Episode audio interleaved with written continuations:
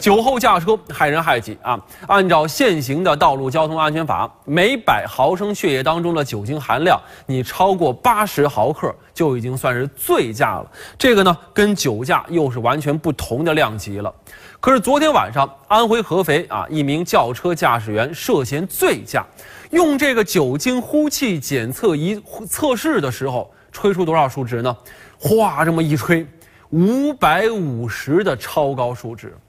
这个数字又一次刷新了合肥市酒驾历史最高值，这差不多是醉驾标准的七倍了。这位师傅，感情啊，您是在往静脉里注射酒精了吧？这得喝多少啊？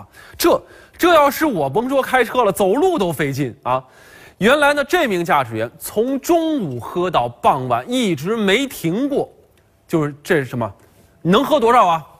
一瓶吗？不是，一直喝啊，他就属于这种，他自己到最后也搞不清楚到底喝了多少酒，八成啊喝傻了啊！我觉得进去之后你得好好醒醒酒，建议法律处罚结束之后呢，家法也得跟上啊啊！就算是不开车，你喝这么多的酒，那也很有可能会要命啊啊！